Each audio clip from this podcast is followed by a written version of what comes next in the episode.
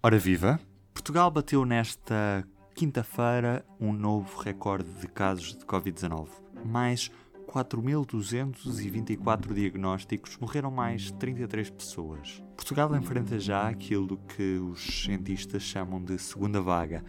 Hoje, neste P24, vamos perceber em que estado está o processo de certificação das vacinas que estão a ser testadas neste momento com o jornalista do Público, Ivo Neto. Estou? Alô, Ivo, Ruben Martins daqui. Ruben, Viva! essa voz é inconfundível. Isso é bom sinal, acho eu, espero eu. é? Essa voz é inconfundível, diz-me. No fundo, já estás dentro de um, um episódio do P24. Parece. Parece? E, e é mesmo. Olha, esta altura é provável que o primeiro português seja vacinado quando e o que é que falta para que esse dia chegue? Ainda não existe nenhuma, nenhuma data clara sobre isso, nem a comunidade científica, nem as próprias farmacêuticas arriscam a, a apontar uma data, uma data possível para a primeira vacina uh, no mundo e, e, e, também para a primeira vacina em Portugal. Sabemos que a vacina da, para a Covid-19 será muito provavelmente a vacina mais rápida a ser desenvolvida. Uma vacina, ontem, eh, em conversa com, com o porta-voz da, da Gavi, que é uma das, da, das instituições que faz parte da COVAX, Uh, que é, no fundo, que está a tentar fazer um acelerador para que a vacina seja desenvolvida de uma maneira mais rápida. Um, os cientistas explicaram-nos que o prazo normalmente entre os 7 anos e os 20 anos. Ou seja, nós estamos a falar de um problema se tornou global uh, em fevereiro. Nós estamos em, em novembro, não é? no início de novembro, final de outubro, início de novembro, já estamos a projetar uma vacina para 2021. Ou seja, nós não sabemos quando é que haverá uma data, qual é que será a data do primeiro vacinado, sabemos que será uma vacina recorde. Existem algumas vacinas que estão numa fase mais avançada. Já agora, quais é que são? Temos, por exemplo, a vacina da, da Universidade, que está desenvolvida é em parceria com a Universidade de Oxford, que é assim, uma muito próxima de nós até em termos territoriais, que está desenvolvida no Reino Unido, que nas próximas semanas serão conhecidos os testes da fase 3, em que são o, objetivo principal é perceber tanto a eficácia como a segurança, ou seja, já é uma fase muito avançada dos testes. Isso será conhecido nas próximas semanas e fruto desses resultados, que pelo que se vem falando serão positivos.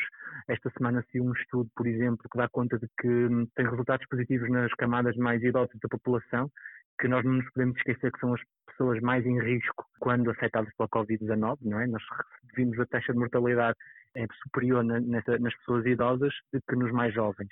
Não sendo isto, e temos que ter consciência disto, não sendo isto apenas uma doença que atinge as, eh, as, populações idosas, é mais perigosa, como qualquer doença, como a gripe, por exemplo, quando chega uma pessoa que tenha mais de 60 anos e que tenha já alguns problemas de saúde, que a tornam por si só uma pessoa mais frágil. Ou seja, não existe nenhuma data as próximas semanas vão ser um bocadinho decisivas nesse objetivo, porque vão ser os resultados tanto da, da, da vacina da, que está a ser desenvolvida pela Universidade de Oxford, como também pela Pfizer, que são dois de, duas das vacinas que estão numa fase mais avançada e Portugal, como faz parte da União Europeia, tem essa vantagem de conseguir eh, ir a concurso, não como país individual, e, conseguir eh, já garantir algumas vacinas destas, destas farmacêuticas. E também é preciso outra coisa, outra coisa muito curiosa, é que nós não estamos a falar de um, de um único tipo de vacina, são feitas vacinas de diversas, de diversas formas. Ou seja, isto é muito importante, porque numa vacina, imaginemos que uma destas vacinas da Oxford, por exemplo, tem efeitos secundários para hum, pessoas com um tipo de perfil. Estão a ser desenvolvidas outras que possivelmente permitirão uh, cobrir as pessoas que são de risco para a vacina da Universidade de Oxford. Ou seja, havendo várias vacinas com diferentes perfis, logo dá para cobrir diferentes pessoas. Eu não sei se é claro. Perfeitamente, Ivo. E queria também te perguntar se há o risco de sermos ultrapassados por países que paguem mais pelas vacinas numa fase inicial, mesmo estando nós integrados dentro do lote de compra da União Europeia? Nós temos nessa vantagem muito grande de estarmos integrados na União Europeia, que nos dá logo um, um potencial uh, enorme. O risco há sempre, e, se nós, e nós temos que ter consciência disto. Uh, no início da pandemia, ou seja, em março, quando os países começaram a entrar em estado de alerta, uh, houve aquela notícia logo do, do, dos Estados Unidos que tentaram comprar o estoque completo de uma vacina que estava ainda em fase de desenvolvimento num laboratório alemão. Ou seja, é isso é um sinal do, do tal nacionalismo das vacinas. Outro sinal é que, se nós nos recordarmos também, ainda em março, quando não havia material de proteção médico que hoje temos em qualquer supermercado, as máscaras, o próprio, o próprio álcool gel, que havendo pouco e o que havia era caro, houve uma série de notícias de material que foi, ficou retido em alfândegas, ou seja, de forma unilateral. Houve países que retiveram material que tinha sido comprado, por exemplo, na China e que passava por outro aeroporto, né, porque não há voos diretos da China para todos os países, e houve muitos países que retiveram material na alfândega. Ou seja, eu acho que o risco, e eu que sou uma pessoa, uma pessoa positiva, mas acho, esse, acho que esse risco é real. É real porque uh, faz parte da natureza humana, não é? Nós, quando temos medo, uh, tentamos proteger-nos. E o que acontece quando houver as vacinas, vai claro que haver uma tentativa de, de dos países tentarem ao máximo uh, proteger a sua população. Agora, isto é totalmente ineficaz um epidemiologista com quem nós falamos, explicamos precisamente isto, porque não adianta, por exemplo, a Espanha, imaginemos que a Espanha tinha acesso à vacina e tinha uma boa, uma boa taxa de imunização dos seus, dos seus cidadãos, e Portugal e França, por seu lado, não tinham. Isto é totalmente inconsequente, porque os países à volta, ou seja, existe, nós, nós temos uma, fronteiras abertas, nós iríamos, no fundo, acabar com esta proteção que a Espanha tinha. Uhum. É possível que existam territórios menos desenvolvidos e com menos capacidade económica onde a vacina não vai chegar tão cedo? Sim, hum, é como, como, como as vacinas atualmente, como os remédios atualmente, sabemos que existem países em que os sistemas de saúde não são tão desenvolvidos como os, como os europeus, como no fundo os norte-americanos. E há zonas que são uh, mais frágeis, tanto em, tanto em termos económicos como em questões de segurança.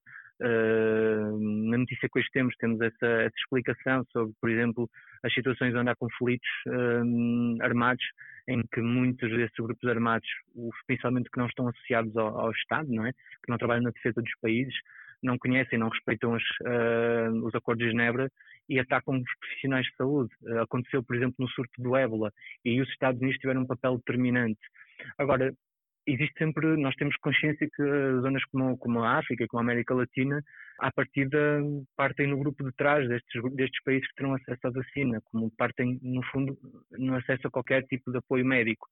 Nesse sentido, a OMS tem, um, tem tido um papel muito, muito importante e, um, e, e, também parte muito por aqui o seu reforço do seu papel depois da, depois da pandemia e criou, criou a COVAX em parceria com, com, com outras instituições. Nós falamos, conseguimos falar com, com especialistas da Gavi que nos explicaram que estão a trabalhar já nisso para permitir que, que a vacina seja o máximo equitativa, equitativa possível.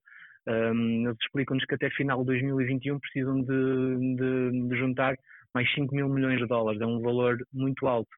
Uh, mas hum, nós no início da conversa estávamos a falar deste processo de, de, acelerar uma vacina. Isto só é possível porque já houve uma série de economias, são mais de 180, mais de 180 economias que se juntaram e que adiantaram já valores importantes de monetários, chamas importantes, que permitiram que os laboratórios trabalhem. Porque uma vacina uh, é, é muito cara a fazer, é preciso matéria-prima e estamos a falar de vacinas que podem falhar, nós podemos, podem falhar, não é? Ou seja, podemos sempre trabalhar no erro. E a vacina só acelerou tanto porque existe já um acordo internacional com, com, com muitos países, 180 é um número grande, um, que já fizeram, que já contribuíram para o desenvolvimento destas vacinas. Ou seja, o mundo está, está de facto a trabalhar de uma maneira um, unida, como se calhar nunca, nunca, nunca trabalhou no combate a, a, a esta doença. Uh, mas sim, uh, há o risco dos países mais pobres receberem uh, mais tarde com os países mais ricos, porque depois entra ao mercado. Ivo, muito obrigado. Acho que foste bastante claro e agora é esperar mesmo que a vacina chegue e que seja o mais rápido possível. Sim, sim, o mais rápido possível e sobretudo reforçar o, o papel que cada um de nós tem enquanto cidadão no, no, dia a dia. Porque antes da vacina nós ainda vamos ter que viver com o vírus con, connosco. Uns bons meses. Uns bons meses, sim. O Pods está de volta na primeira semana de novembro. De segunda, dia 2, a domingo, dia 8, o Festival de Podcast terá painéis, webinars, episódios ao vivo e a segunda edição dos Prémios Pods. Este ano está tudo online com acesso gratuito em pods.pt e public.pt/pods. Escolhe já o que queres ver e guarda na agenda. Toda a informação em pods.pt. E do P24 é tudo por hoje. Eu sou o Ruben Martins. Um bom fim de semana para si. Até segunda. O público fica no ouvido.